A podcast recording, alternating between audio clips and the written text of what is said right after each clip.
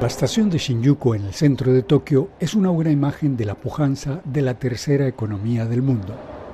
En un día laboral, más de tres y medio millones de personas atraviesan la que figura en el libro Guinness de Récords Mundiales como la estación más transitada del mundo. Pero desde hace años late la pregunta de hasta cuándo durará el ritmo vertiginoso de esta estación, o de esta capital, o de todo el archipiélago nipón. La incertidumbre se origina en las estadísticas de la población, que año tras año siguen en descenso. El Ministerio del Interior y Comunicaciones anunció hoy que hasta el pasado 1 de enero la población de Japón sufrió un descenso que por primera vez en casi medio siglo afectó a todas las prefecturas del archipiélago. El año pasado Japón perdió más de 800.000 habitantes. Ahora tiene 125,4 millones y el descenso continúa pues nacen menos niños y la población envejece. Primero nos sentamos en el borde de la cama, confirmamos que el pañal está en la dirección correcta y metemos un pie a la vez hasta que el pañal nos llega a la altura de la rodilla. Desde hace más de una década, las ventas de pañales para adultos en Japón superan las de aquellos para bebés. Subimos el pañal hasta la cintura. Este es el indicador más gráfico del envejecimiento del archipiélago japonés, donde las personas de 65 años o más rondan los 36 millones, o casi el 29% de la población.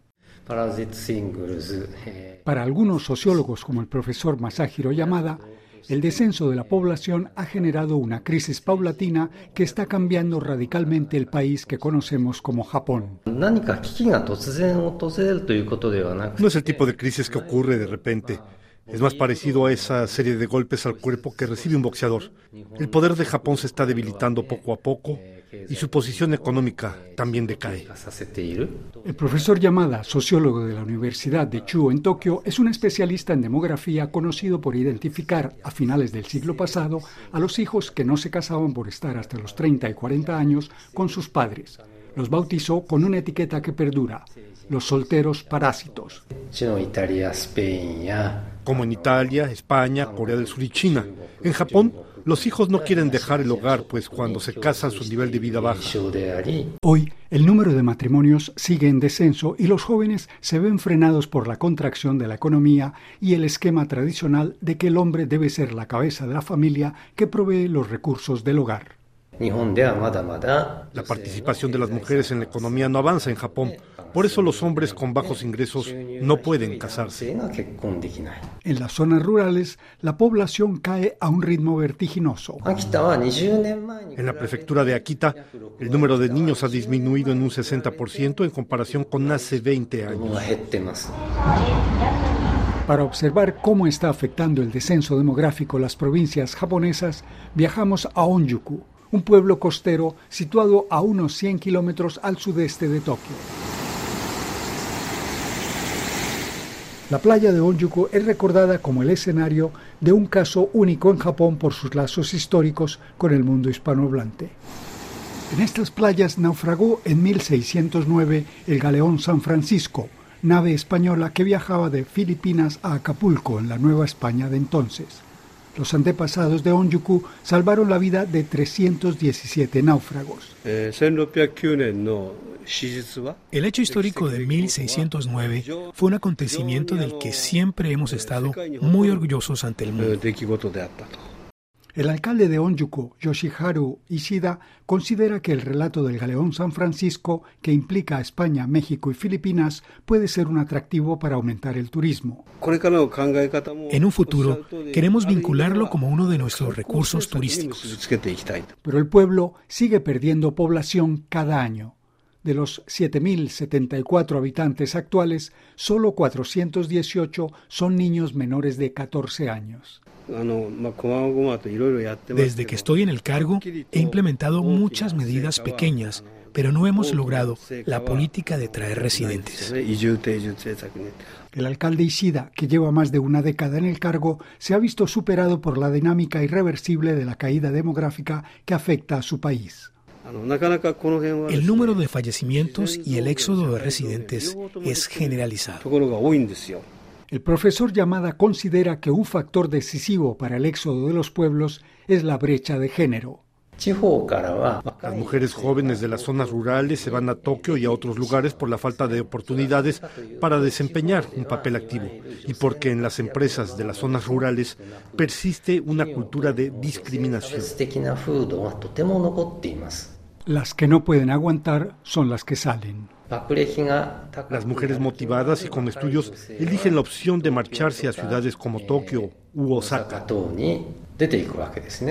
Una de estas mujeres es Hiromi Hoshino, especialista de marketing que salió hace casi 20 años de su pueblo, Katsura, un pintoresco puerto pesquero situado al lado de Onjuku, el pueblo del galeón naufragado.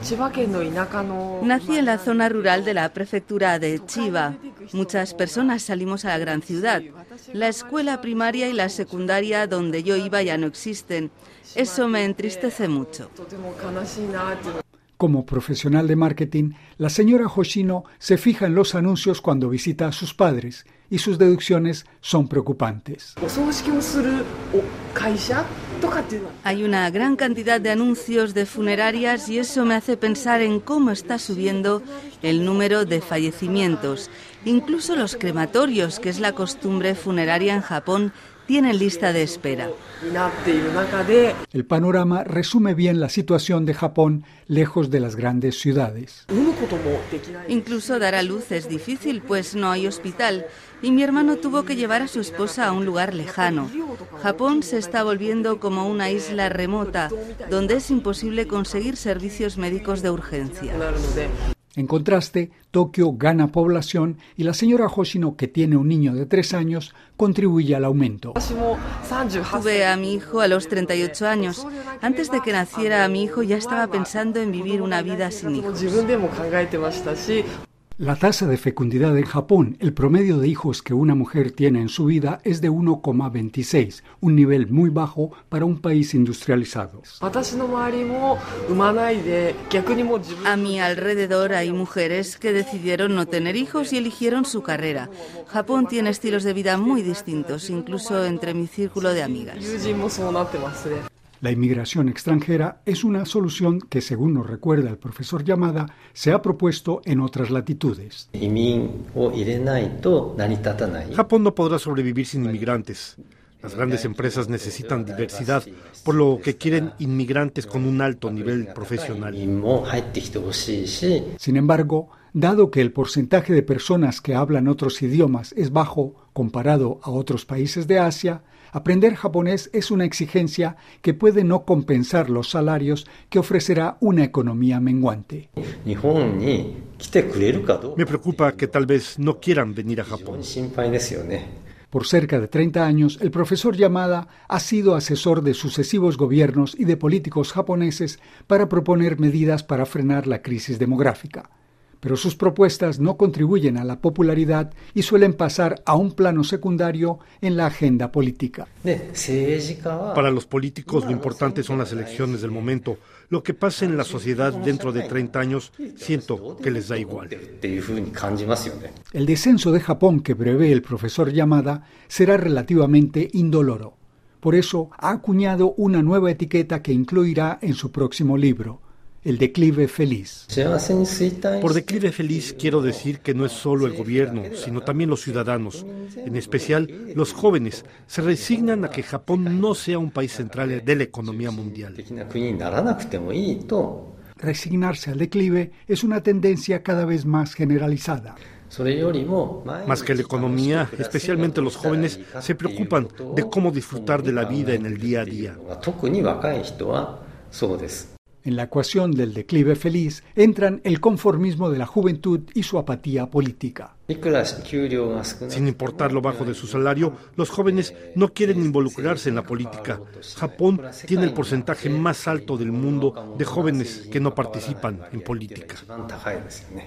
Con el fin de entender mejor la crisis demográfica japonesa en el contexto mundial, el experto en datos Stephen J. Shaw inglés residente en Tokio, hizo una comparación que lo sorprendió tanto que se embarcó en una investigación por 24 países y que plasmó en una serie documental. Cuando vi las tasas de natalidad, vi un descenso que afectaba al mismo tiempo a muchos países de Asia, empezando por Japón y en partes de Europa. Hoy, si exceptuamos África, todos los países tienen una tasa de fertilidad por debajo de la tasa de reemplazo o se acercan a ella. Fue aterrador. El documental se titula en inglés Birth Gap o La brecha de la natalidad y advierte que el problema está en las puertas de regiones hasta ahora consideradas exentas de caídas demográficas como América Latina.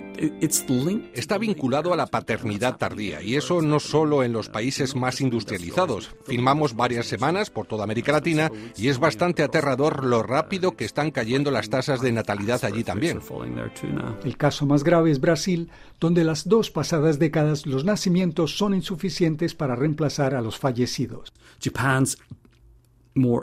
Japón está mejor preparado para protegerse durante al menos algunas décadas gracias a su riqueza adquirida hasta ahora. Brasil va a tener verdaderos problemas para cuidar de su propia población. El caso brasileño será el anticipo de lo que espera a otros países de la zona. Creo que afectará a muchos países de América Latina de manera más general y mucho más duro que a Japón, Europa, etc. etc. El declive feliz de Japón que vaticina el profesor Yamada incluye una vida de carencias sentimentales subsanadas en el mundo virtual de muchos videojuegos japoneses, como el famoso Pokémon.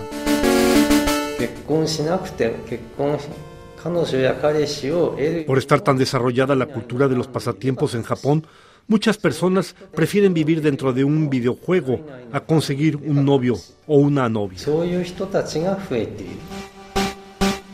mundo virtual podría además ayudar a sobrellevar la precariedad que se avecina. Dejarán de intentar tener éxito en el mundo real y en cambio lo buscarán con el juego en el mundo virtual.